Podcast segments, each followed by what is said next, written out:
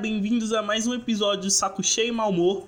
E hoje quem vai ler o texto é a Nathalie. O texto é mais ou menos assim. Banco do passageiro.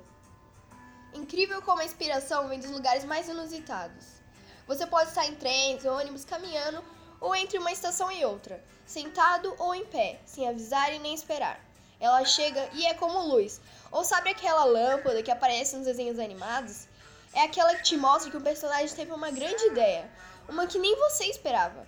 Quando está ouvindo uma música ou assistindo um filme, lendo aquele livro magnífico ou aquele chato que trata de maneira tão maçante um tema que era para ser legal. Talvez vendo sua série preferida ou no chuveiro. Putz, e é aí que tá. Às vezes eu paro e penso: como assim? Quando eu quero ter uma inspiração, não tenho. Quando preciso de uma grande ideia, nada.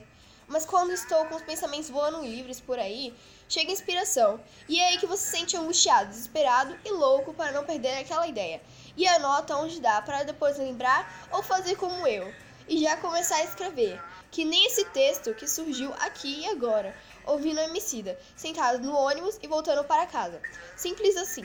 Pense que a maioria das coisas ao nosso redor foi assim. Talvez surgiu uma inspiração inesperada na mente dos inventores. Será que eles saíram anotando onde puderam, para mais tarde lembrarem? E os que tiveram aquela ideia e não anotaram, deixaram para depois, quando lembraram já era tarde demais e todas as ideias se surgiram e nunca foram postas no papel esquecidas com o tempo. Fica aí um questionamento independente do local. O nosso cérebro nos pega desprevenidos. Bom imaginar, pensar e sempre lembrar aonde quer que você está, suas ideias não vão parar. Bom, galera, o texto dessa semana foi esse. Espero que vocês tenham gostado e até semana que vem. Tchau!